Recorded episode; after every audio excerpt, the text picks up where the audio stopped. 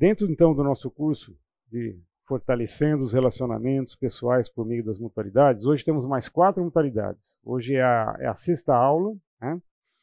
A gente vem seguindo aí aquela sequência. O Eduardo conseguiu passar pela última, né, que tinha ficado sobrando aí pelo caminho. E hoje nós temos quatro mutualidades: ter igual cuidado uns pelos outros, não julgar uns aos outros, não falar mal uns dos outros e não se queixar uns dos outros. É, essas três últimas, esses não damentos, né? Todos eles, esses três estão relacionados. A gente vai passar por eles e vocês vão perceber como é que Deus é, foi é, entrelaçando essas questões para que elas pudessem fazer parte de uma atitude geral em relação aos irmãos. Mas vamos começar com ter igual cuidado uns pelos outros. O mandamento se encontra lá em primeiro, de forma explícita, né? Se encontra em 1 Coríntios 12 a 25. E quando eu falo mandamento, por favor, me entendam, não, é, não são os dez mandamentos, não é um décimo segundo, décimo terceiro, mas são diretrizes, são ordens divinas que aparecem na palavra é, para que é, se constituam como ferramentas para que o corpo possa funcionar da maneira como Deus, como Jesus idealizou, quando ele fundou a igreja.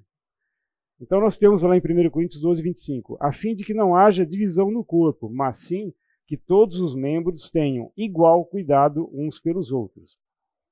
O contexto desse, dessa mutualidade, desse mandamento, se encontra aí mesmo em 1 Coríntios 12, de 20 a 26, e eu vou ler para que a gente possa é, refrescar a memória. Eu sei que todos nós já lemos esse trecho, mas vamos tentar entender o trecho no contexto é, maior que Paulo está colocando.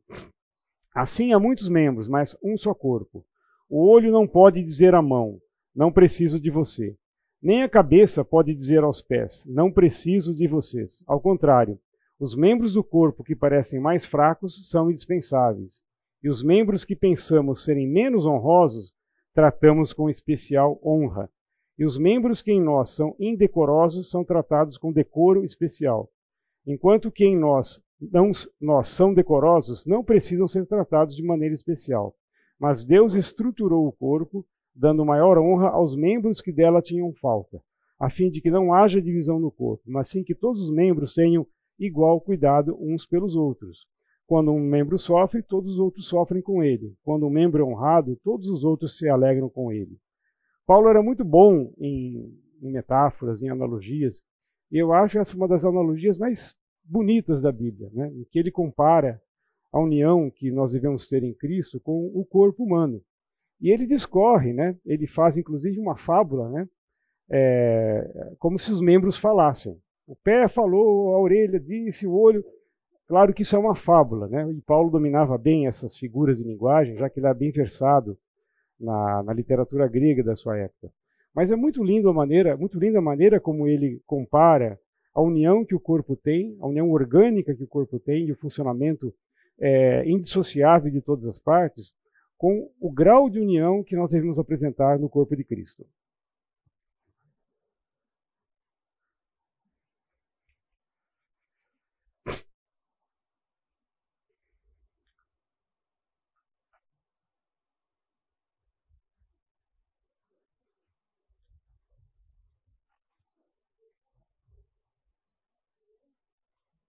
Se você fosse perder um membro, aponte qual deles você perderia. Ó, você pode apontar na figura ou pode apontar na palavra. Para dar sua própria vida. Se você salvar sua vida em troca da perda de um membro.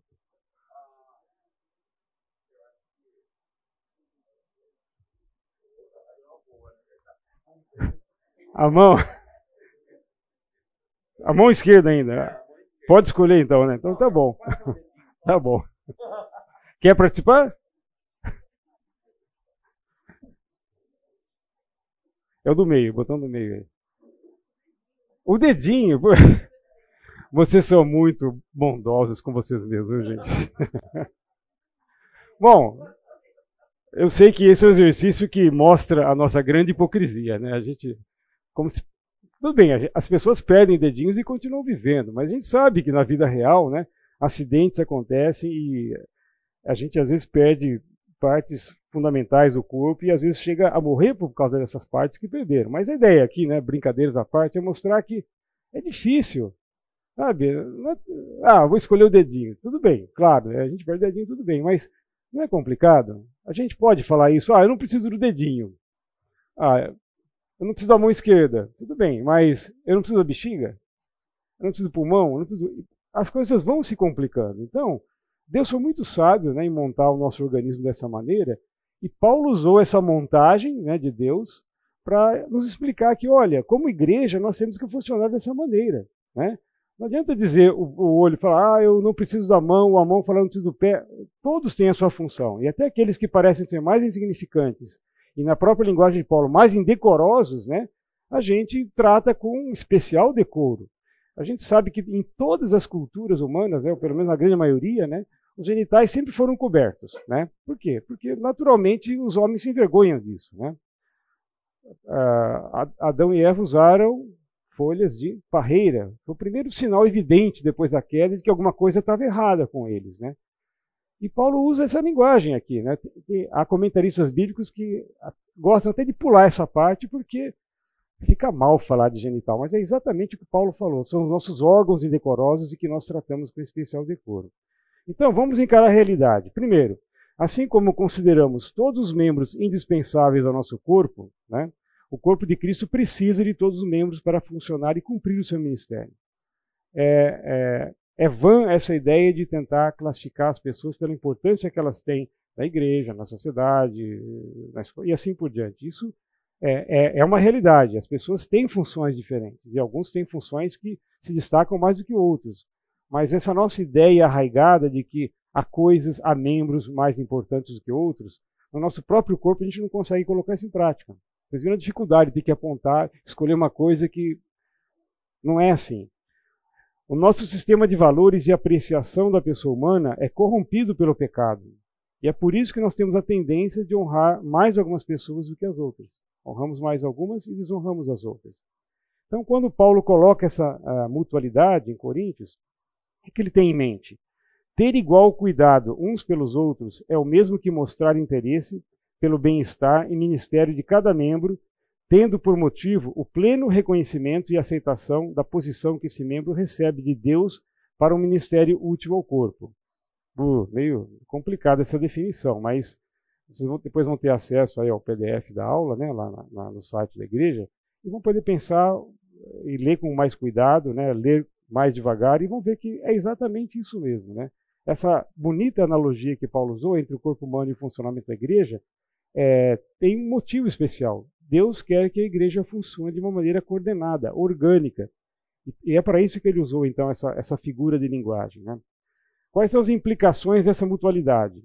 Não deve haver arrogância ou orgulho por parte daqueles membros que tenham dons ou ministérios mais visíveis ou de fácil reconhecimento.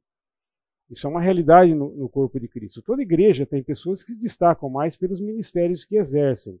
Outras ficam nos bastidores exercem ministérios que não aparecem, que não são evidentes, e até algumas nem têm ministério, talvez porque não tenham descoberto seu dom, ou porque não chegou a hora, ou porque não veio uma oportunidade, Deus não impulsionou a pessoa para que ela se oferecesse, enfim, a gente sabe que na nossa igreja a gente luta com a, com a estimulação, o encorajamento de trabalho voluntário por parte de todos os membros. O olho não pode dizer à mão, não preciso de você. Nem a cabeça pode dizer aos pés, não preciso de vocês. Então essas aspas aí, né, Paulo dá nessa nesse versículo que mais parece uma fábula, né? Um membro falando, um objeto falando com outro, mas essa é a realidade. Nós não podemos sequer deixar passar pela cabeça de que algumas pessoas são mais importantes, ou que algumas podem ser completamente dispensáveis na igreja. Também não deve existir inveja ou ciúme da parte daqueles membros cujos dons e ministérios sejam mais comuns e menos evidentes. Será que eu não errei aqui, não? Parece que há uma contradição aqui. Ninguém vai invejar ou ter ciúme de membros cujos dons não sejam.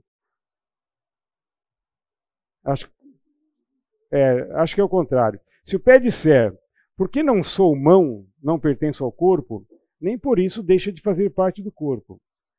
O pé invejando a mão. Perceberam a, a figura aqui? O pé está invejando a mão. Ah, eu não sou mão, então não faço parte do corpo. Ah, eu não sou diácono, então não faço parte do corpo. Eu não ajudo na escola bíblica, então não... Não é isso, gente. E se o ouvido disser, por que não sou olho, não pertenço ao corpo, nem por isso deixa de fazer parte do corpo. Parece até uma coisa infantil, uma história que se conta para crianças, mas Paulo está usando essa figura de linguagem para mostrar o quanto isso é importante. Todo membro deve exercer o seu dom diligentemente e com fé. Agora vamos para Romanos. Por isso, pela graça que me foi dada, digo a todos vocês: ninguém tenha de si mesmo um conceito mais elevado do que deve ter, mas, ao contrário, tenha um conceito equilibrado, de acordo com a medida da fé que Deus lhe concedeu. Assim como cada um de nós tem um corpo com muitos membros e esses membros não exercem todos a mesma função, assim também em Cristo nós que somos muitos, formamos um corpo e cada membro está ligado a todos os outros. Paulo usou a mesma analogia para dois públicos diferentes, né? falando aos romanos e depois falando aos coríntios, ele apela para essa imagem muito bonita do corpo humano, funcionando de uma maneira orgânica, né? É, com todos os membros realizando funções diferentes, mas contribuindo para uma mesma finalidade. E para ter essa é, qualquer ministério, sejam daqueles que aparecem muito ou que aparece pouco, a pessoa tem que trabalhar de modo diligente e com fé. Se ela não tiver essa visão de que ela pertence a um corpo que funciona de modo orgânico para a glória de Deus, seja o ministério dela visível ou não, aparentemente importante ou não, se não houver fé e diligência nesse exercer o ministério, a pessoa vai estar, talvez, é, intelectualmente é, sabendo o que está fazendo, mas para Deus aquilo não tem muito valor. Se algum membro sofre por qualquer motivo, todos os outros devem se interessar por ele, de modo ativo e compassivo. É, Paulo estabelece agora um contraste, né? Em dois versículos, nós vamos ver esses mesmos dois versículos, mas com duas ênfases diferentes. Primeiro, sofreu, sofre com ele. Quando um membro sofre, todos os outros sofrem com ele. E chorem com os que choram. Isso é difícil, né? Essa empatia a ponto de chegar para o irmão, olha, eu é, estou me solidarizando com você, sei da sua dor. A gente geralmente faz isso naqueles casos extremos. Morreu alguém da família, tal. A morte sempre é um impacto muito grande né, na, na, na, na nossa realidade. Mas fora esses casos mais extremos, por que, que a gente não tem essa empatia com coisas às vezes que podem parecer mínimas, mas que, de, que deixam o irmão chorando ou sofrendo? As oportunidades estão aí, basta que nós as descobramos e, e pratiquemos isso. Né? Agora, a outra ênfase. Diga, Isaac. Hã? Tá bom. A outra ênfase também, é, é, não sei se é até mais difícil. Né?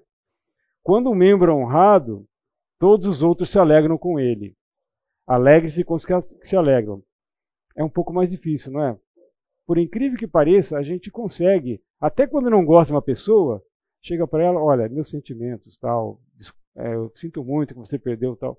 A gente até faz isso com o inimigo, né? mesmo que de forma uh, protocolar, diplomática. Né? Mas alegrar com os que se alegram já é mais difícil. Por quê?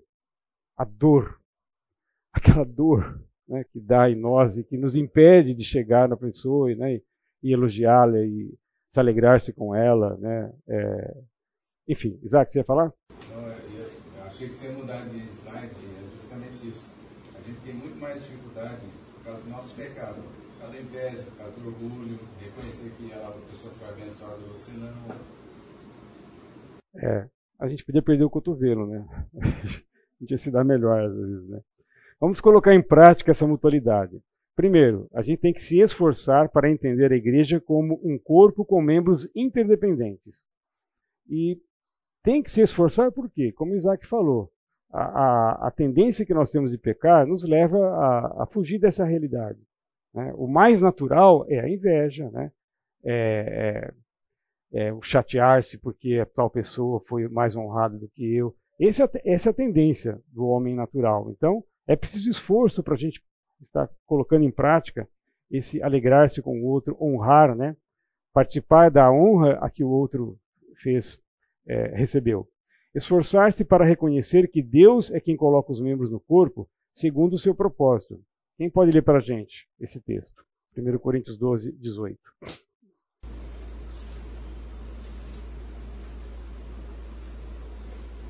Mas Deus dispôs os membros, colocando cada um deles em corpo, como lhe aprouve. Como aprouve a Deus, não é a mim, não é ao pastor, não é ao conselho da igreja, enfim. É, Deus aprove colocar o irmão naquela função que ninguém vai perceber que ele existe quase, né? porque o trabalho dele não aparece. Né? É de, de bastidores, ninguém vê, às vezes ninguém sabe o nome dele. Mas Deus quis que ele trabalhasse ali. E se ele estiver exercendo o ministério dele nos bastidores, com diligência e com fé, ele está sendo honrado por Deus. Ele é aquela mão que não pode fazer falta para o corpo. Embora, na nossa visão, a gente possa perder uma mão, um dedinho, né? um cotovelo. Também esforçar-se para valorizar todos os membros do corpo, independentemente da sua função ou posição. Vejam que, é, para colocar em prática essa mutualidade, a gente tem que se esforçar. Não é algo natural, gente. Essa é uma das mutualidades que eu considero mais difícil. Ter que se alegrar com os que se alegram, né? Chorar com os que choram, a gente até faz isso, né? Mas alegrar-se com os que se alegram, né? participar da honra de quem foi honrado, isso não é natural para o ser humano. E é por isso que a gente tem que buscar a graça de Deus para poder colocar essa mutualidade em prática. A palavra-chave que aparece nessa mutualidade é igual. Não, mas igual, igual é uma palavra igual, como qualquer outra. Não. Se a gente olhar no grego, igual aqui é, no original contra, é, consta autos. O que, é autos? Auto. Autocrítica nesse sentido, não auto, é, automóvel, é auto no sentido de si mesmo. Então, a gente poderia traduzir essa, essa, esse versículo que todos os membros tenham o cuidado pelos outros como tem por si mesmo. Parece estranho, né? O autos está aqui, mas veja como autos também é referência. É a mesma palavra, uma palavra derivada desse mesmo radical, autos. Quando Jesus fala, né? E o segundo é semelhante a ele depois que ele falou o primeiro mandamento, né, o segundo é ame a seu próximo como a si mesmo, que também pode ser traduzido por uma palavra que deriva de autos. Então vejam que uh, nessa mutualidade, para ter igual cuidado uns dos outros, se a gente, é, no mínimo, tiver o mesmo cuidado pelo outro que a gente tem por nós mesmos, a igreja vai funcionar melhor. Não é tão difícil, a gente já tem a referência aqui. Basta apenas a gente cumprir isso aqui. Algumas reflexões. Como posso ter empatia, apreço e interesse genuínos pelas pessoas que exercem ministérios na igreja, aparentemente dignos de atenção e reconhecimento? Esse aparentemente, porque aos olhos de Deus não tem essa aparência. A aparência é nossa. Nós é que graduamos, nós é que damos a escala de melhor a pior. Isso é coisa nossa. Mas, assim mesmo, como é que eu posso ter empatia, apreço e interesse por essas pessoas que é, têm ministérios que na, na visão das pessoas, parecem ser mais dignos, né? Ou eu as invejo, eu não dou honra a elas, eu não me alegro com elas, eu não as ajudo dentro das minhas limitações. E o contrário, como posso ter empatia, apreço e interesses genuínos pelas pessoas que exercem ministérios na igreja que aparentemente não são dignos de atenção e reconhecimento? Nós devemos estar atentos a, a esses dois referenciais são aqueles que choram, né? são os que sofrem, são os que se alegram, né? são os que riem, são os que são honrados. Sempre nós vamos ter membros assim na igreja. Alguns são honrados, alguns podem estar sofrendo, alguns ainda não foram descobertos para ajudar em algum ministério importante. Ou seja, nós somos um monte de membros. Né? A gente quase não olha para o pé. Né? A gente só olha para o pé quando leva um tropicão e quer ver qual foi o dano causado. Né? Mas vocês perceberam? Eh, algumas coisas a gente não vê porque não enxerga. Né? a minha lombar aqui, está no espelho para ver. Mas nós somos todos membros do mesmo corpo e temos o mesmo Senhor. Alguém mais quer colocar alguma questão, além do Isaac? Desafio, desafio constante para nós, muito relacionado a isso. Nós não temos dificuldades em elogiar, porque nós buscamos muito a aprovação elogios, reconhecimento pelo que fazemos. É o temor dos homens, né? Que vão dizer a meu respeito. Exato, Oswaldo. É uma questão complicada essa. Eu entendo que não é fácil para todos nós lidar com essas questões e no relacionamento pessoal, não só na igreja, mas fora da igreja também. Né? Você, a gente é, fica pensando demais e montando uma estratégia quando tem que elogiar uma pessoa, o que, que ela vai pensar, tal. É, embora a gente se solidarizar com a dor dos outros é, é, mais fácil, né? Tradicionalmente, culturalmente é mais fácil, mas o contrário, né? Se alegrar com os que se alegram é muito difícil. Mas fica essa, esse desafio para nós. Aquele amigo de Jó, Eliú, né? Num daqueles, conversas com Jó, ele falou: Não serei parcial com ninguém e a ninguém bajularei.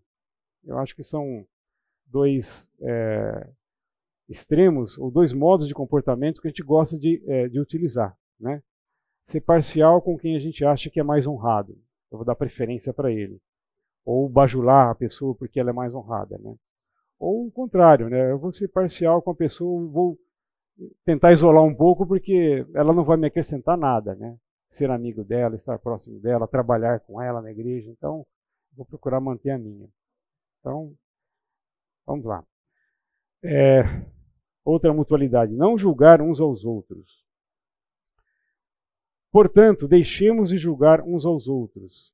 Em vez disso, façamos o propósito de não pôr pedra de tropeço ou obstáculo no caminho do irmão.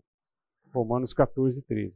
E essa é uma das mutualidades que também nos é particularmente difícil de aplicar.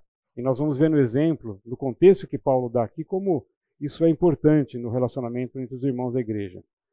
O contexto, né?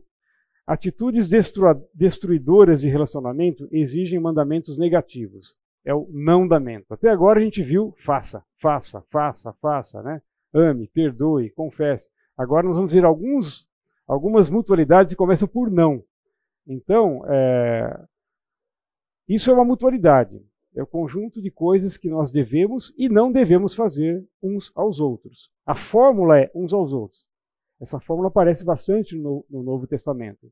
E é por isso que a gente listou aqui 20, 25 e, é, mandamentos, diretrizes que, em que essa fórmula aparece, uns aos outros. Tá? É claro que é, elas não aparecem apenas nesses versículos, acompanhados dessa fórmula. Esses princípios bíblicos aparecem desde o, o Velho Testamento, é, não usando uma fórmula específica. A gente sabe que nós temos que amar uns aos outros. Não é porque tem uma mutualidade que diz que nós temos que nos amar uns aos outros, é que eu vou praticar. A Bíblia inteira fala sobre isso. A mesma coisa, o perdão, né? É, o, o, o, o, tratar bem. Então, é, a fórmula apenas é uma maneira didática de nós juntarmos isso para montar esse curso. Mas não pensem que é, esses mandamentos só fazem parte desses versículos específicos. Eles são espalhados pela Escritura. A igreja de Roma para quem Paulo escreve, né, era uma igreja de cidade grande, formada por pessoas com origem, culturas e costumes variados. E essa situação acabava propiciando né, a oportunidade para surgir várias diferenças né, entre as pessoas. Né. E o contexto aqui é de aspectos doutrinários, nós vamos ver. O que um crente pode ou não comer? Existem dias mais sagrados que outros? E aí eu encorajo que vocês leiam todo o capítulo 14 de Romanos, em que Paulo concentra esse assunto é, naqueles versículos desse capítulo de uma maneira muito sábia, usando ilustrações, é, fazendo perguntas né, de, de retórica, para nos ensinar. Então esse capítulo 14 ele é muito didático nesse sentido. Mas é, a gente tem que entender também que no relacionamento com os irmãos na igreja, com os outros membros do corpo, é, essa mutualidade né, de não julgar uns aos outros pode, inclusive, se aplicar a contextos que não são doutrinários. Às vezes as diferenças acontecem, como na igreja de Corinto. Tinha pobre, tinha rico, tinha gente de origem judia, tinha gente de origem gentílica e assim por diante. As diferenças vão aparecer.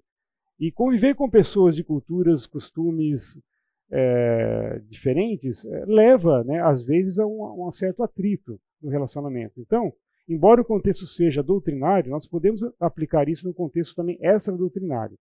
O significado: julgar uns aos outros significa estar convencido de que a nossa ideia, interpretação ou conduta a respeito de determinada prática ou questão doutrinária é a única admissível e, como consequência, expressarmos críticas, condenação ou desagrado a todo irmão que não compartilhe da nossa posição. Isso está muito evidente nos dias de hoje no contexto político. Mas Paulo está falando aqui do contexto doutrinário. Mas, se a gente quiser aplicar a sabedoria divina, a gente vai usar isso em todos os aspectos da nossa vida também, né? Mas para o bem dos relacionamentos na igreja, né, esse não julgamento pode fugir também das questões doutrinárias. Não, pode se, não precisa se restringir apenas a isso.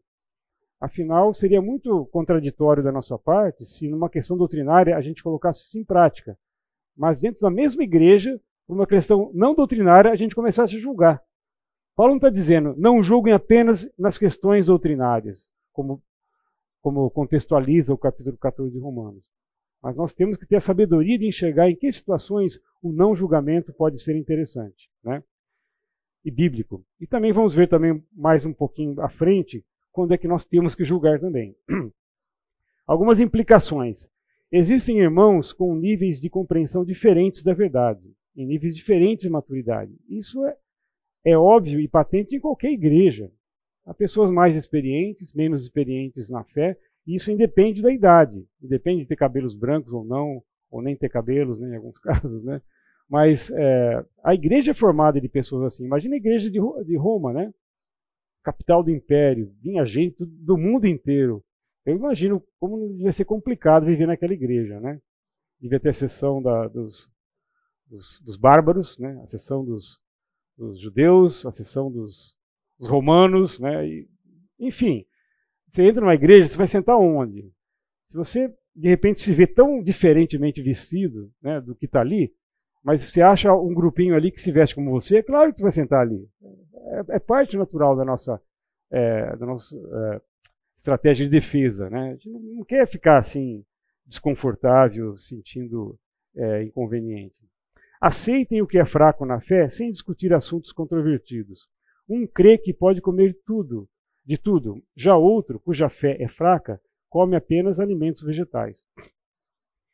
Essa ideia de que um pode comer tudo e outro come apenas vegetal, Paulo não está fazendo uma apologia né, de nenhum regime alimentar, seja carnivoria, seja é, veganismo, enfim. Né? E também não está dando dicas para a gente de quem é fraco quem é forte. Ele usou esse exemplo aqui.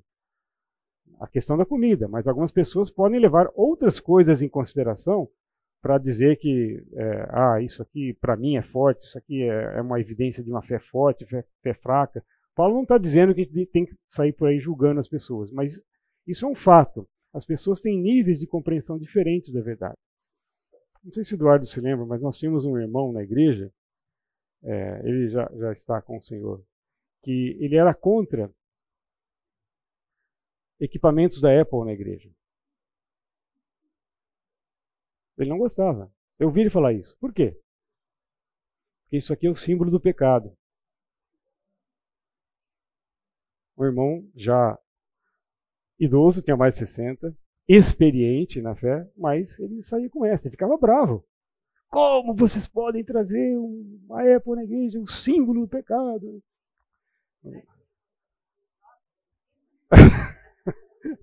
Não sei. Mas, enfim, é... tudo bem. Deus não faz distinção entre pessoas e aceita a todos no nível de maturidade em que se encontra. Se um fato é que as pessoas têm níveis de maturidade diferente na fé, o outro fato é que Deus não faz distinção entre as pessoas. Aquele que come de tudo não deve desprezar o que não come, e aquele que não come de tudo não deve condenar aquele que come, pois Deus o aceitou. Por favor, não me condene, gente. assim como também a gente não vai condenar se algum de vocês achar que eu não deveria, né? Deveria cobrir isso aqui para dar aula, mas enfim. E Romanos 2:11, Paulo, num outro capítulo, fala uma coisa muito importante também. Em Deus, Deus não faz acepção de pessoas, ou na tradução da, da, da nova versão internacional, pois em Deus não há parcialidade. Então esse é o, é o, é o sentimento né, que deve acompanhar a, a gente nessas situações, né? A gente não deve desprezar em função do que a pessoa acha que é certo ou que é errado em relação a essas questões doutrinárias. Não se deve exigir conformidade a aspectos de doutrina e de conduta que a palavra deixa a critério da consciência individual do cristão.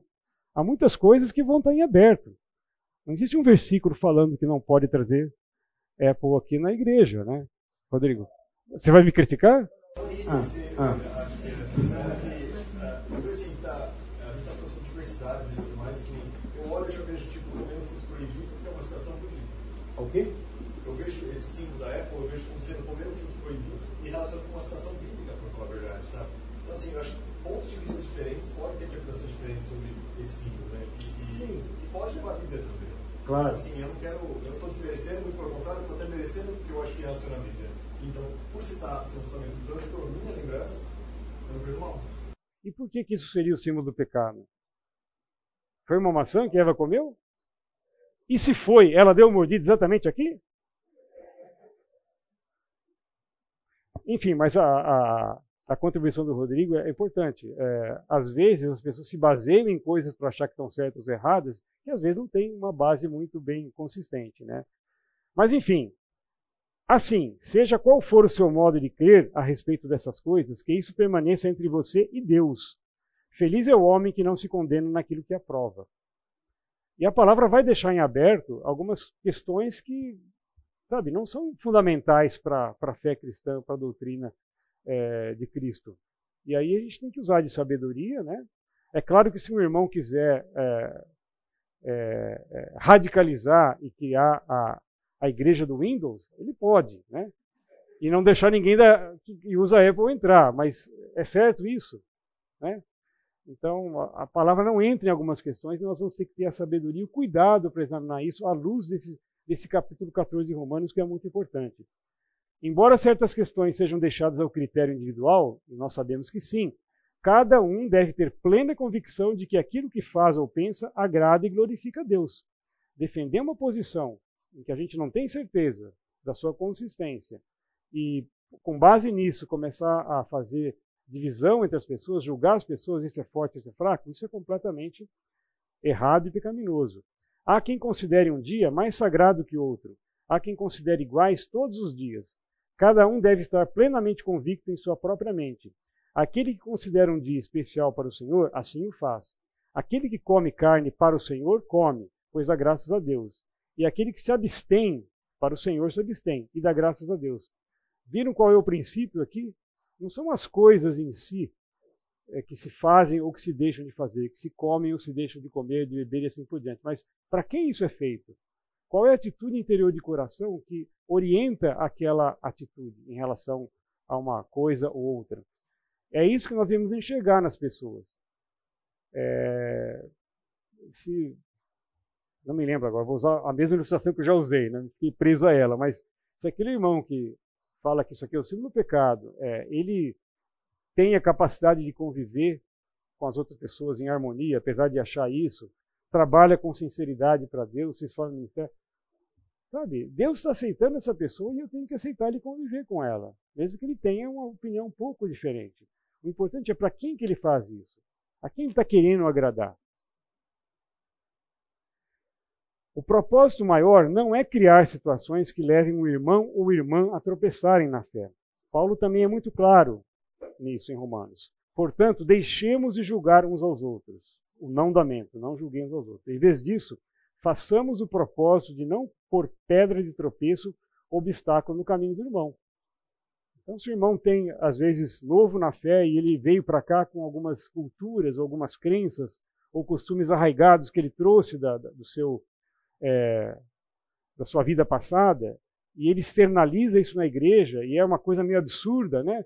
é, rir desse irmão, isolá-lo, né? criticá-lo, admoestá-lo, porque ele está sendo sincero numa coisa que para ele parece natural, isso é errado. A gente não pode julgar as pessoas nessa é, situação.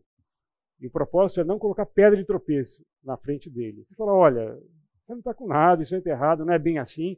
Veja bem aonde você está chegando agora, essa igreja pensa assim. Isso é uma pedra de tropeço que muitos não conseguem suportar se forem ainda muito imaturos na fé. Se seu irmão se entristece devido ao que você come, você já não está agindo por amor. Por causa da sua comida, não destrua seu irmão, porque em Cristo morreu. Aí há uma, há, há uma capacidade interior muito grande e que eu acho que Deus tem que ajudar. A gente se abster de fazer alguma coisa que nós achamos legítima, né? É, válida, apenas para não escandalizar ou não pôr uma pedra de tropeço no irmão. No tempo certo, ele vai amadurecer, ele vai encarar diferente, Deus pode trabalhar no coração dele, mas no momento Deus precisa trabalhar no meu coração. Sou eu que tenho que cuidar para que eu não ponha nada para ele tropeçar. E depois, na hora certa, Deus vai tratar com a vida dele e ele pode ser instruído por outras pessoas, por mim mesmo, ou ele vai ler alguma coisa e, ah, puxa, eu estava pensando errado. Mas a nossa obrigação como cristãos, é, conhecendo essa mutualidade, é não deixar que ele tropece em nada. É como uma criança, né? Está começando a andar, nossos filhos, nossos netos. A gente vê alguma coisa a dois metros, ele vai bater ali, a gente vai lá, já tira. É que esse é o cuidado que a gente tem que ter. Tratar a pessoa como uma criança mesmo, na fé. Não destrua a obra de Deus por causa da comida. Olha que coisa séria, né? Que, que advertência séria, né? Comer é bom, beber é bom, mas se isso vai servir de tropeço ao meu irmão, eu posso me abster por amor a ele e por amor ao Senhor. Todo alimento é puro, mas é errado comer qualquer coisa que faça os outros tropeçarem. É melhor não comer carne, nem beber vinho, nem fazer qualquer outra coisa que leve seu irmão a cair. E a gente sabe, né? Nossa, tem casos e casos de é, crentes que foram julgados por outros porque tomaram vinho ou porque entraram na igreja é, com o hábito de fumar ou fazer qualquer outra coisa. E Paulo está sendo muito claro aqui em Romano. Então, essa é uma mutualidade tremendamente importante também para o relacionamento do corpo de Cristo. Os valores do reino exigem atitudes do reino. Não basta a gente saber quais são os valores do reino, a gente tem que agir de conformidade com essa escala de valores. O reino, pois o reino de Deus não é comida nem bebida, mas justiça, paz e alegria no Espírito Santo. Aquele que assim serve a Cristo é agradável a Deus e aprovado pelos homens. Por isso, esforcemo-nos em promover tudo quanto conduz à paz e edificação mútua. É interessante esse esforçar-se aqui, né, que Paulo sugere. Ele sabe que nada disso é natural. Tudo isso envolve uma parcela grande de, não de esforço na carne, mas de luta com Deus mesmo. Eu sei que eu estou fazendo errado, eu quero fazer certo, mas a minha tendência é, é fazer o que eu não quero. Né? Miserável homem que sou. Paulo falava assim quando ele enfrentava esse dilema. Mas é, é, claro, nós temos que nos esforçar, senão a gente não vai cumprir isso aqui de uma maneira é, é, natural. E aqui uma palavra para um sentido um pouco diferente. Quando é que nós podemos julgar? Julgar formando um juízo de valor a respeito de alguém, determinando se uma pessoa está certa ou errada, é uma prerrogativa divina. Mas nós podemos, por ordem divina, também exercer, aplicar esse juízo de valor em algumas situações da vida da igreja. É por isso que nós temos que chegar e exortar um irmão. Olha, você está errado. Ah, você não pode me julgar. Não, tudo bem, mas nessa situação você está errado. Né? A palavra fala isso, isso, isso. Então, nesse sentido, nós podemos julgar. Não julguem para que vocês não sejam julgados. Será que Jesus está falando lá em Mateus que a gente não deve julgar nunca, porque nós vamos ser julgados? Mas o mesmo Jesus falou o quê? Não julguem apenas pela aparência, mas façam julgamentos justos. Ah, então, não é que nós não vamos julgar nunca. Há situações em que nós podemos julgar. E nessas situações, nós não devemos julgar pela aparência e fazer julgamentos justos. E esse julgamento justo usa como referência a Bíblia, a palavra. É quando, então, nós temos que nos julgar uns aos outros dentro da igreja. Isso é necessário, porque senão ninguém se desviaria de seu mau caminho. A exortação que nós já vimos, a demonstração, o ensino, tudo isso é um tipo de julgamento. Isso é decorrente de um julgamento que nós fazemos a respeito de uma pessoa ou situação. A nossa próxima mutualidade é não falar mal uns dos outros. Mas antes de entrar nessa mutualidade, eu gostaria de saber quem aqui quer saber o nome da pessoa que achava sobre isso aqui. Eu posso falar, alguém quer saber? Melhor não? Tá bom, então não vamos falar mal dos outros, tudo bem. Embora os mais antigos já saibam quem é. é vamos lá, gente. O mandamento está em Tiago dessa vez, 4:11. Irmãos, não falem mal uns dos outros. Quem fala contra o seu irmão ou julga o seu irmão, fala contra a lei e a julga. Quando você julga, a lei não a está cumprindo, mas está agindo como juiz. Percebem a, a, a, a similaridade, né, ou a, a, a entremeadura que existe entre esse mandamento e o anterior, falar mal e julgar. Então, Tiago junta as duas coisas nesse versículo. Então, vejam como é, as mutualidades que a gente está vendo na aula de hoje, elas estão muito interligadas, muito inter interconectadas. Né? Vamos ver o contexto de, em que Tiago fala isso. É um contexto né, em, em que ele aparece como sinônimo de maledicência, falar mal. Falar mal é mal dizer. Mal dizer, né, o substantivo para isso é maledicência. É um dos pecados mais comuns, não só entre o povo de Deus, mas entre todas as pessoas.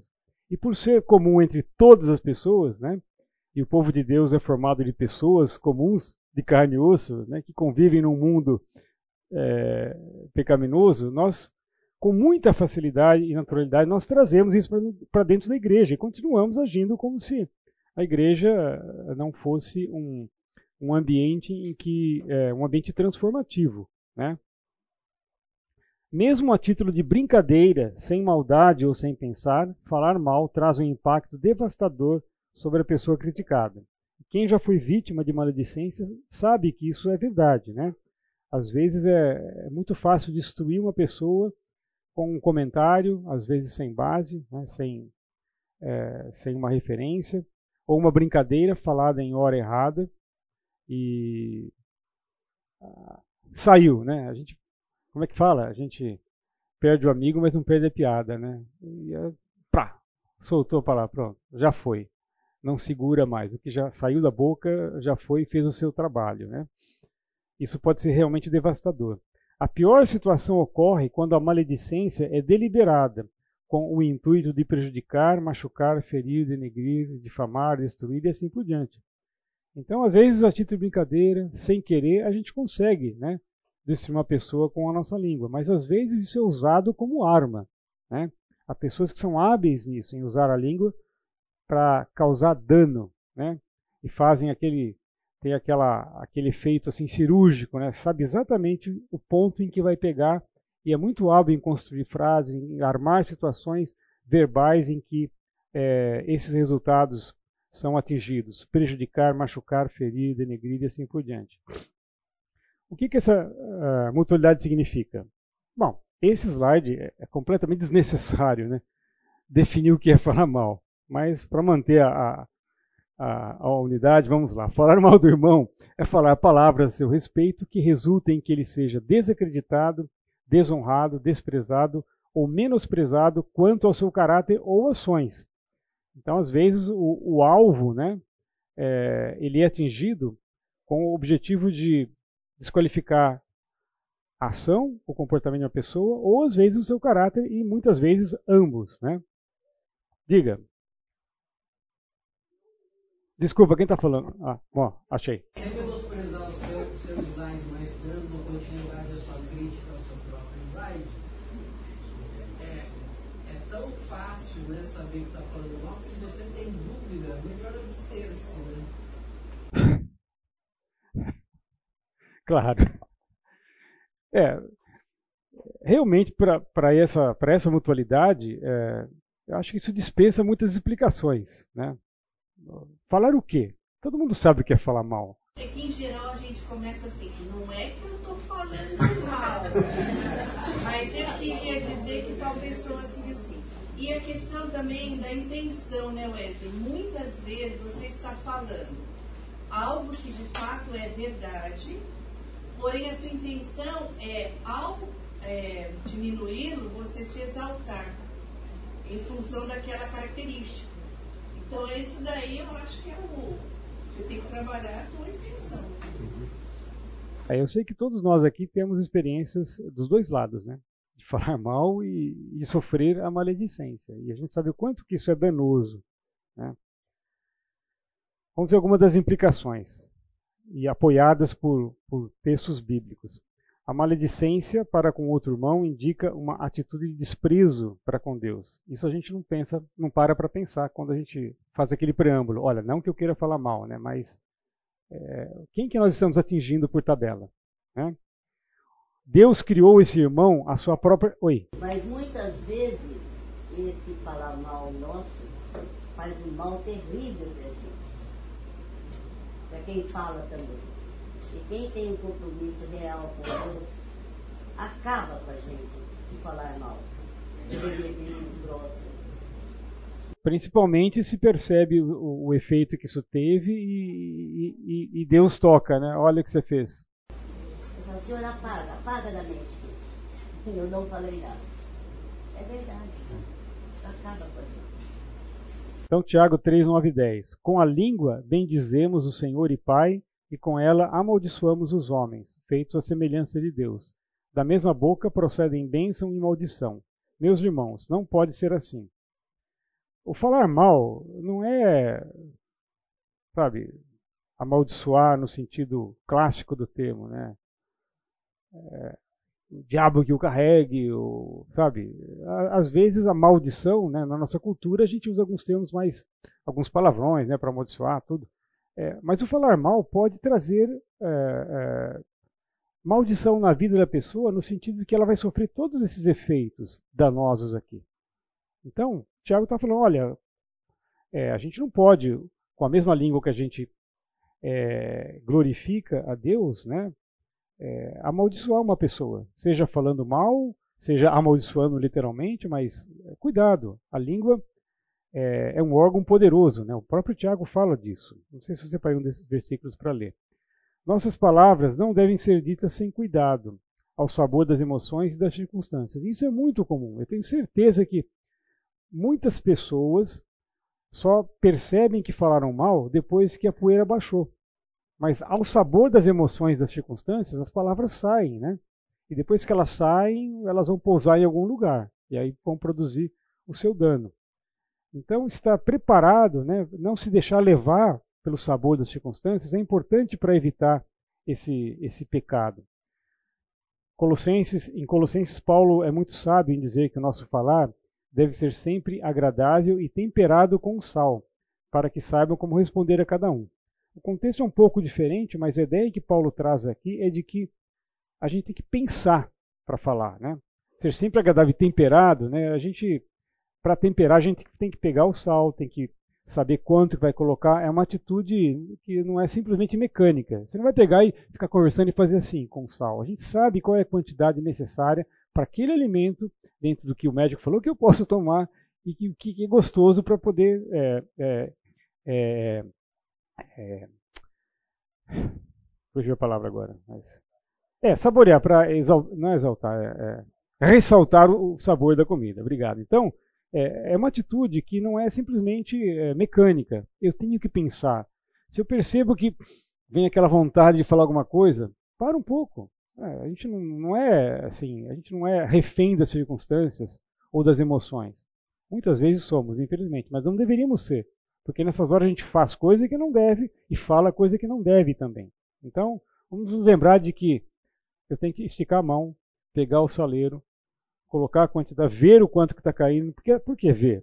Porque às vezes, na época de chuvosa, né, o sal não cai.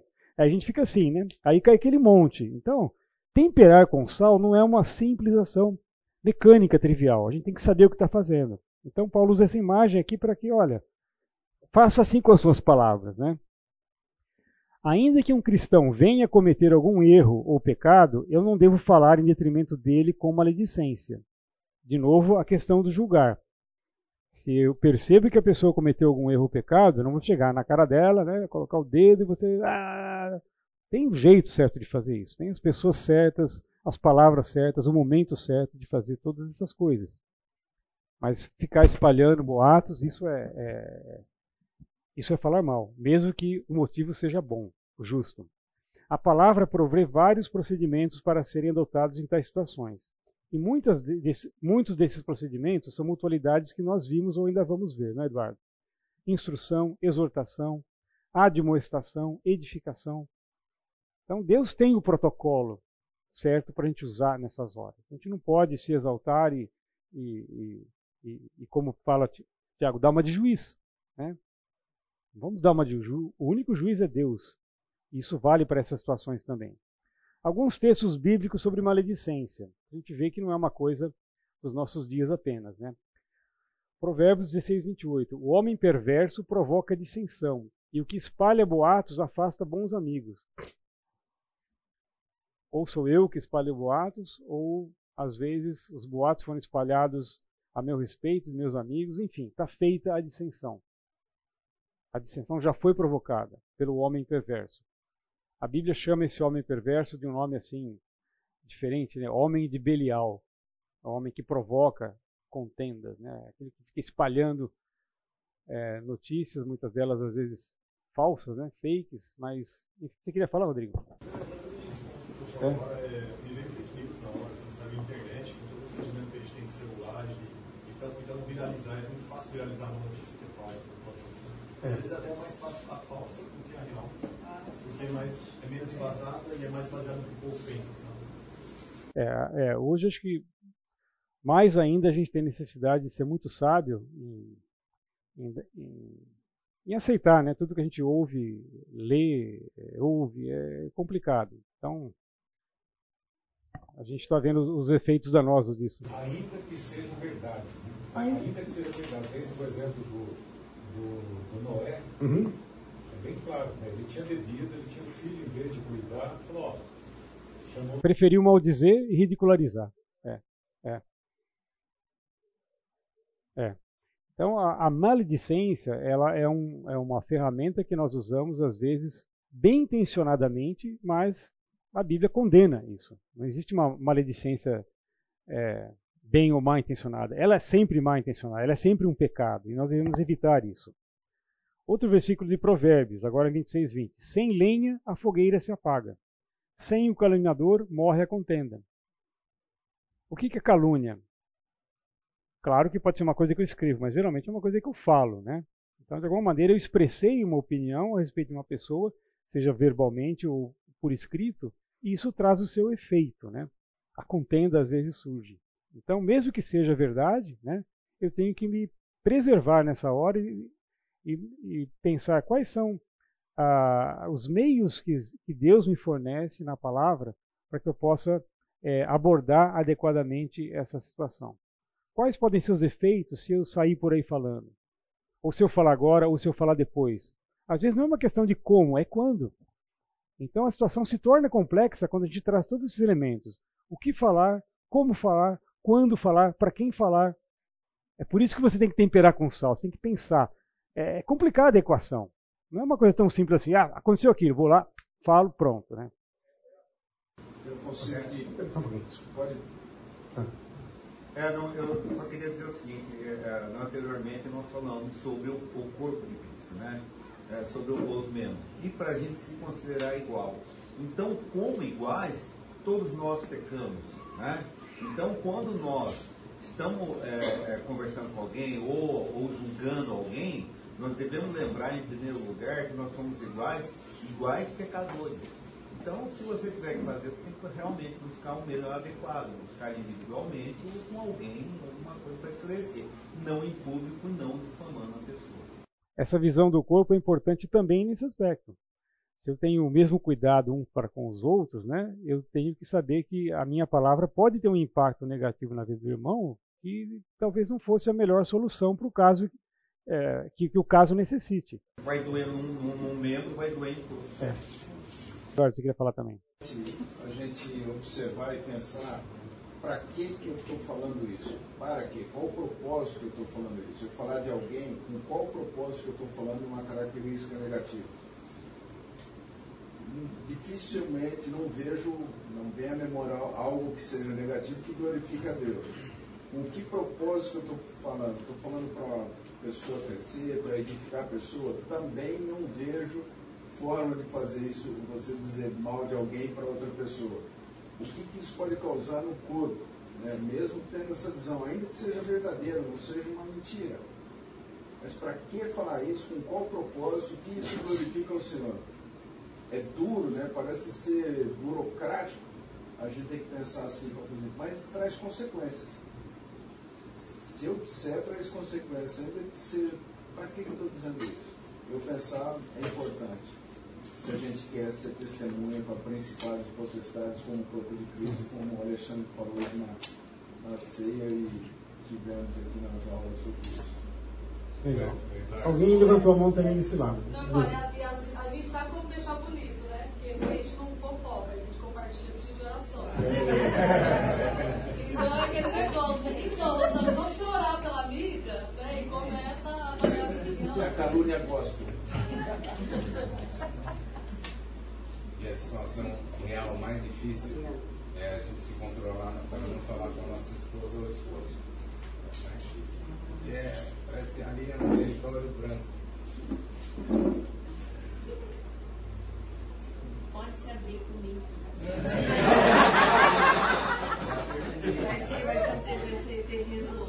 O Isaac está lançando os fundamentos para uma nova aula. Mas ele vai dar essa aula mais tarde no futuro. Se sobreviver, né?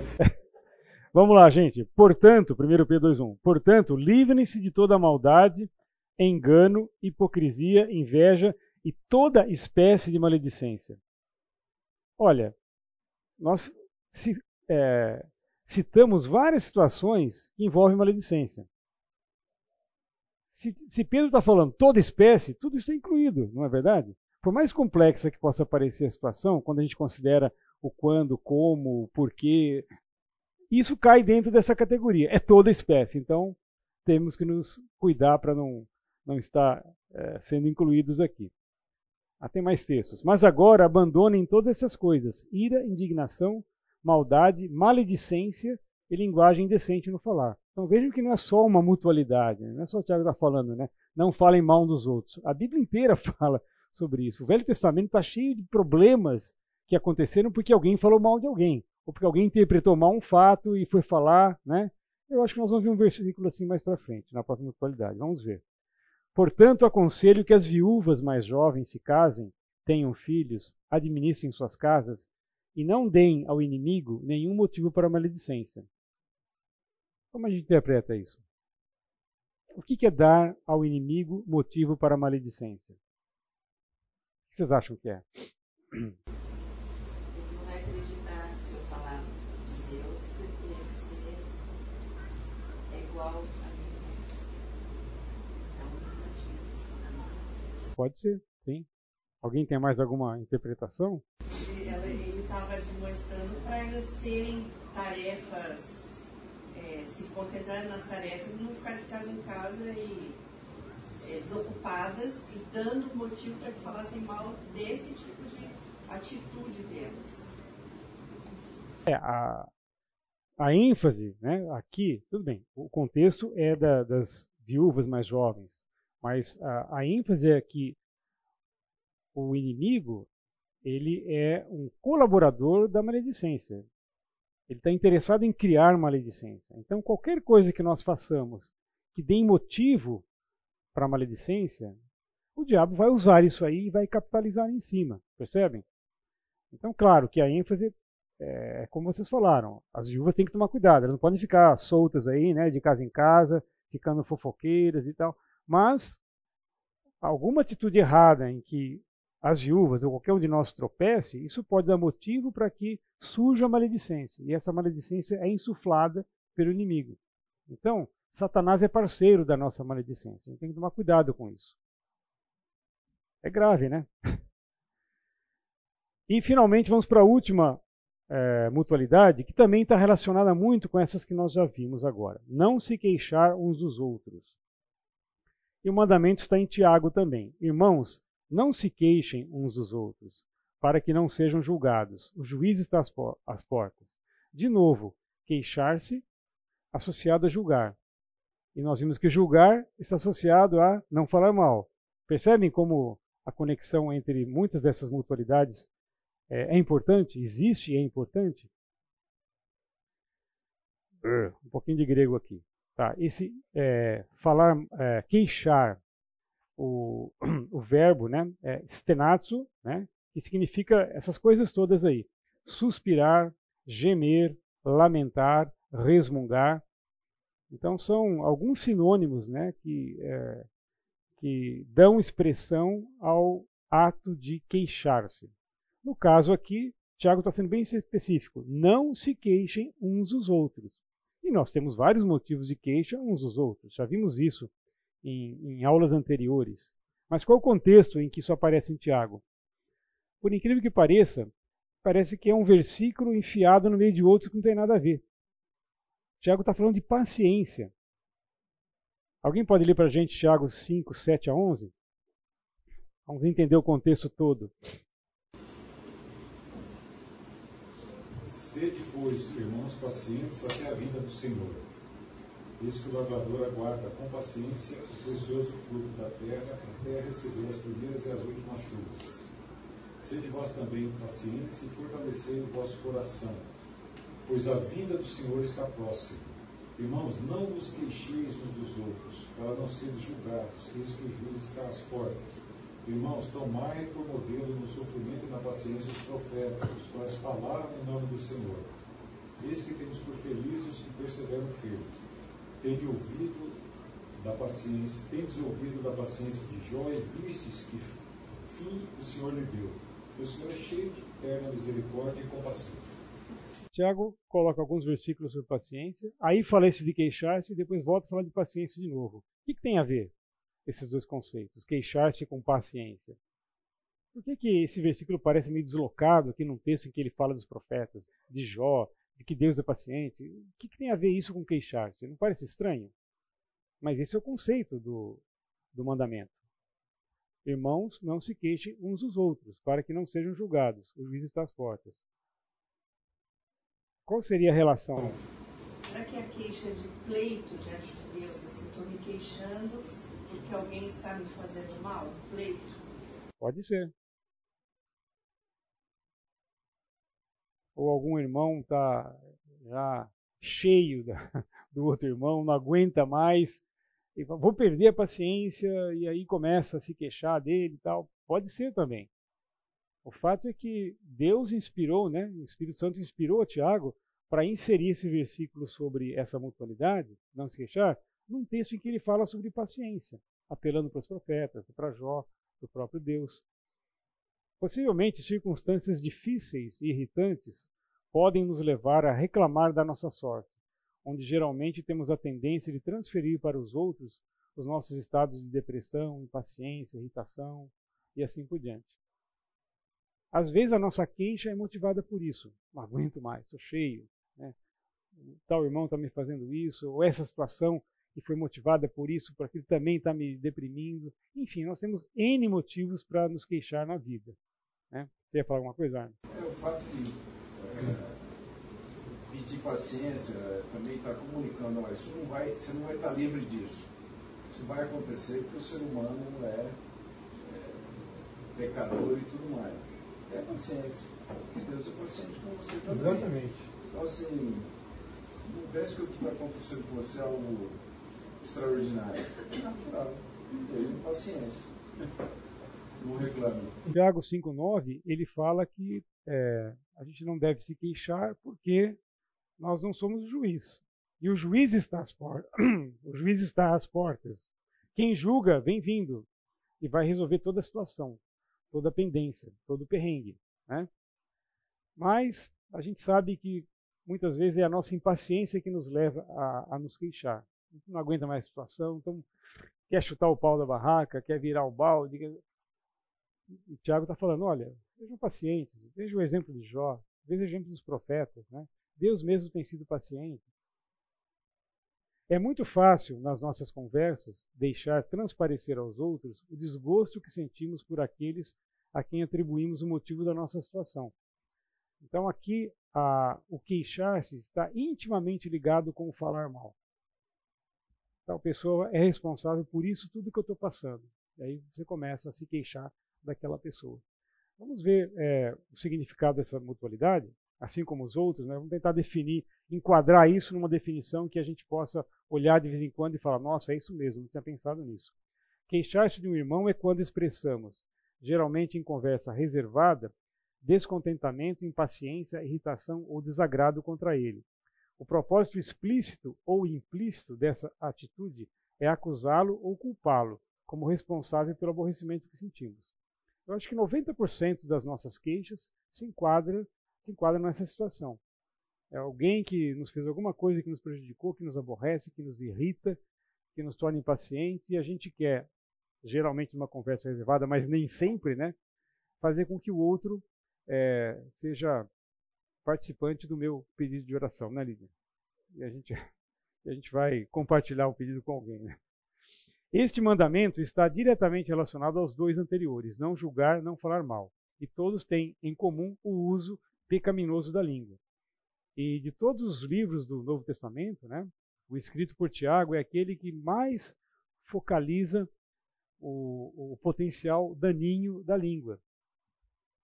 Ele fala é, na, sua carta né, o que, que a língua é capaz de fazer. Incendiar um grande bosque, é uma pequena fagulha que incendeia um grande bosque, e é, ela tem o, não lembro agora, o poder do inferno, é, sabe? Associar o inferno com língua.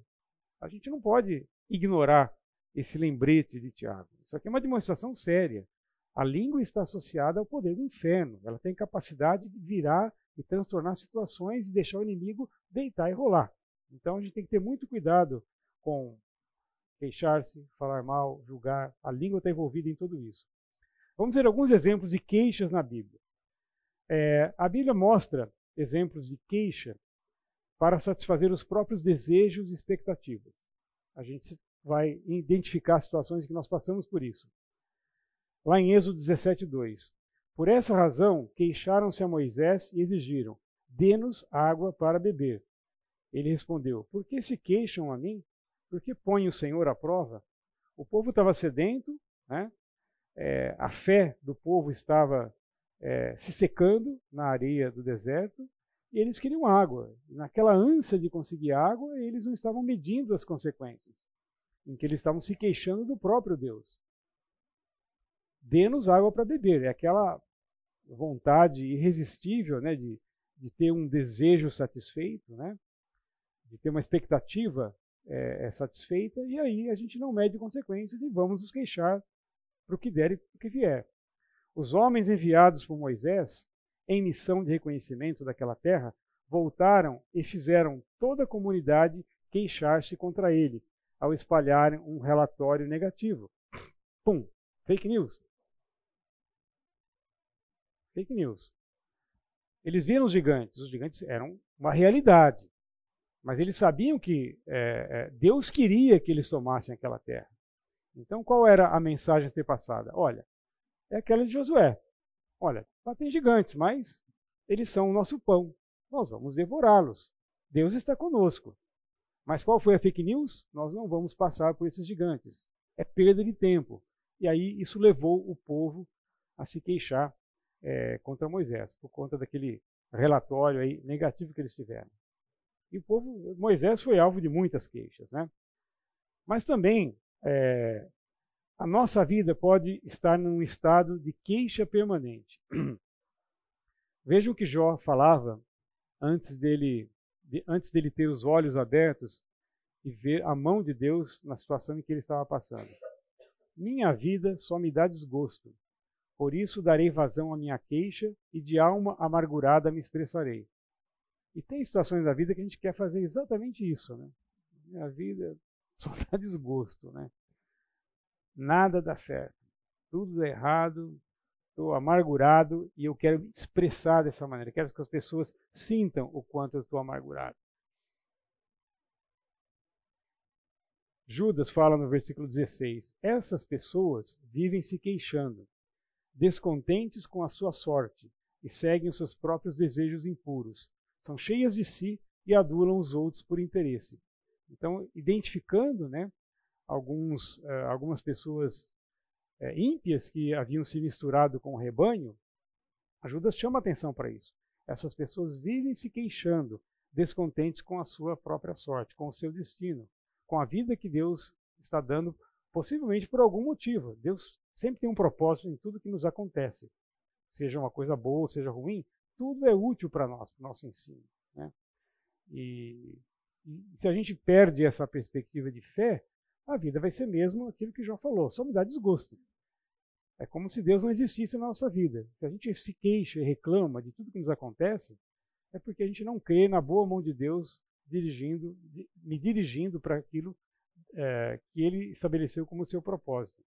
Você se lembra daquela, da, daquele personagem do o Had Ha, a hiena do, do ó vida, ó céus, ó vida, ó azar. Eu lembro até que o Fernando falou isso num dos sermões, aí, não lembro se faz um ano. Alguém lembra desse personagem? Os mais antigos com certeza lembram, né? O interessante, o irônico daquele personagem é que ele era uma, é, era uma hiena. E as pessoas falam que as hienas riem, né? Já viram? Nos desenhos animados, as, as hienas riem, porque o, o, a vocalização delas parece uma gargalhadinha, uma risadinha. Então elas são é, elas são estereotipadas nesses desenhos animados, sempre rindo, né? No Rei Leão e outros desenhos, sempre aquela risadinha. Porque na vida real a hiena tem uma vocalização que parece uma risada. E o autor daquele desenho foi muito irônico, né? sarcástico, porque ele fez de uma hiena que tem fama de só rir, só reclamava. Então ele queria mostrar esse contraste que tem entre o personagem hiena, que deveria sempre rir, é um personagem que só reclama da vida. Então, não foi sem sentido que o Hard Har Har, Har Har era o nome dele, Har Har é uma risada, né? Har Har. Ele não ria, ele só reclamava, né? Então, é, são pessoas que vivem se queixando, descontentes com a sua própria sorte. Também existe uma queixa contra a liderança estabelecida por Deus. Moisés é o melhor exemplo disso, né? Todos os israelitas queixaram-se contra Moisés e contra Arão, e toda a comunidade lhes disse: Quem dera tivéssemos morrido no Egito ou nesse deserto.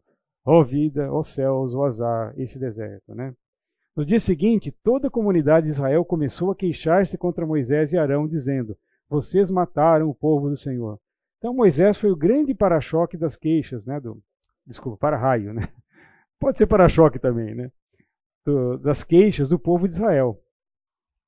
O próprio Deus e Jesus também foram alvos de queixas. Queixaram-se em suas tendas, dizendo: O Senhor nos odeia, por isso nos trouxe do Egito para nos entregar nas mãos dos amorreus e destruir-nos. Diz lá em Deuteronômio. Já pensaram isso? Vocês seriam capazes de falar isso? Deus me odeia. Eu olho para a minha vida e só vejo desgosto, né? infortúnio. Deus me odeia. Né? Isso é, não é nem queixar Moisés e por tabela Deus, é ir direto para Deus. Que aconteceu com aqueles que se queixaram com Deus por tabela via Moisés?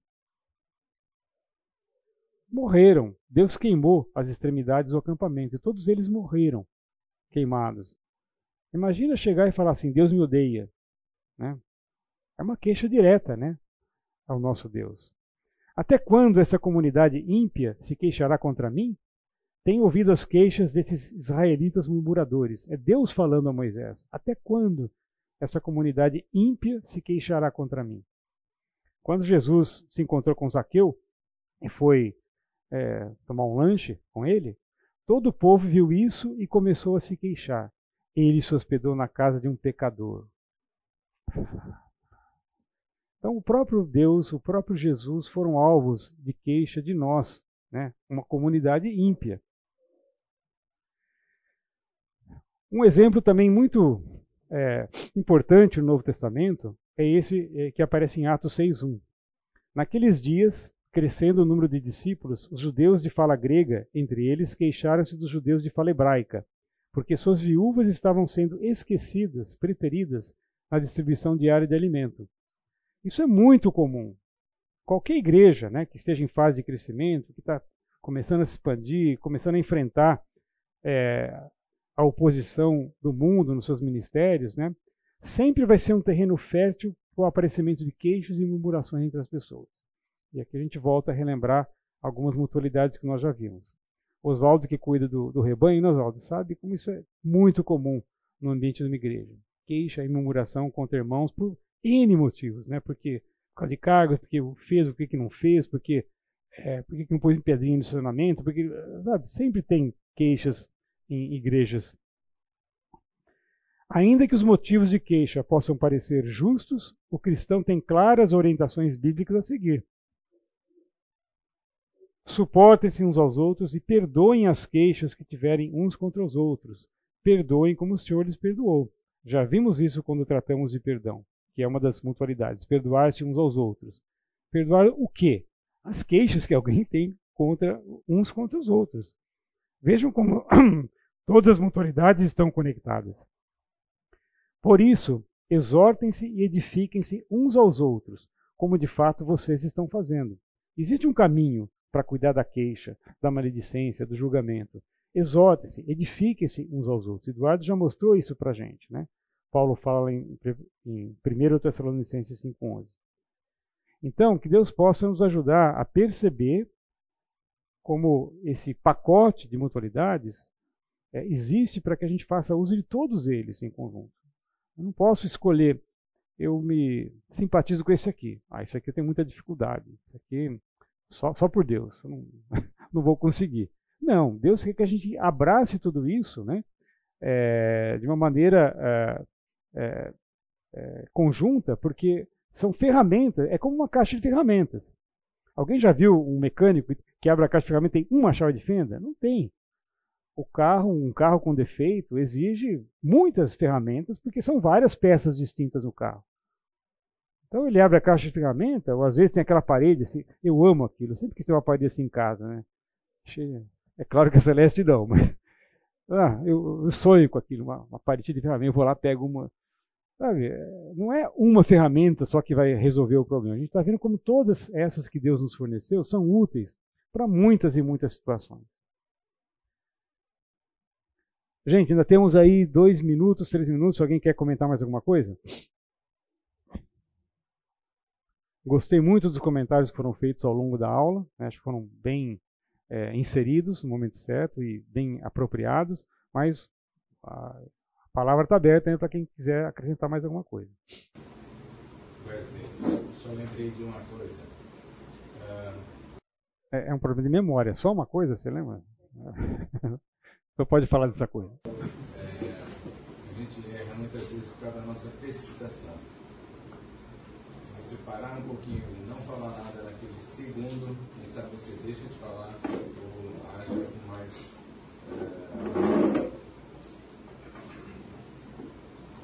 É, É, o Isaac chamou atenção para uma coisa muito importante. É a, é a, é a nossa escala uh, de tempo em que a gente atua. Às vezes, um segundo, que numa corrida de Fórmula 1 é uma eternidade, para nós não. Para nós é, um, é, é, é, o tempo que a gente precisa para se refrear, para tomar uma decisão.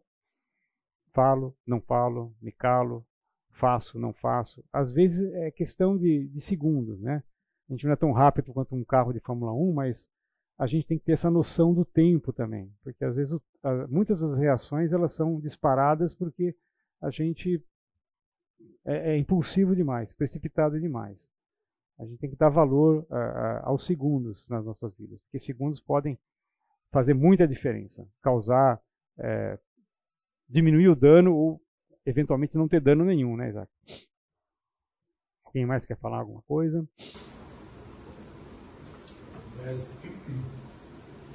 é, o privilégio que nós temos dado por Deus, né, de sermos um só corpo, uma só família, embora muitos, diversos, coloca sempre sobre nós o desafio de conviver com os diferentes, mas dentro de uma perspectiva que tem a ver com o propósito de Deus. Deus está trabalhando na minha vida, no meu caráter, através das diferenças daquele irmão com aquela irmã, muitas vezes muito diferente. Eu não preciso perder essa, essa visão que Deus está trabalhando em cada um de nós para o alvo que é a maturidade e a estatura do Senhor Jesus Cristo. É isso, Oswaldo. Vamos olhar um pouco para nós. Vamos explorar um pouco o autos do grego. Vamos olhar mais para a gente. Né? Chega em frente do espelho, repare, veja a mão, veja você de corpo inteiro, né? E pense, eu represento, o meu corpo representa a igreja. Assim como o meu corpo está funcionando, depende de todas as partes, a igreja é assim. E acho que isso é, pode parecer uma fábula para crianças, né? o pé falando, a mão falando, mas Paulo pegou no ponto ali. A gente precisa ter essa, essa percepção para poder agir de acordo com esses mandamentos que a gente está vendo. Vamos orar então. Senhor, dar-nos a graça de poder praticar isso, por mais difícil que possa nos parecer, mais desafiador. Nós sabemos que o Senhor foi sábio em colocar essas ferramentas para o funcionamento do teu corpo, mas nós pedimos, Pai, que o Senhor nos ajude a usá-las da maneira correta para que o Senhor seja glorificado através das nossas atitudes no corpo de Cristo. Esteja com a vida de cada irmão no restante desse dia. É o que pedimos e agradecemos em nome de Jesus. Amém.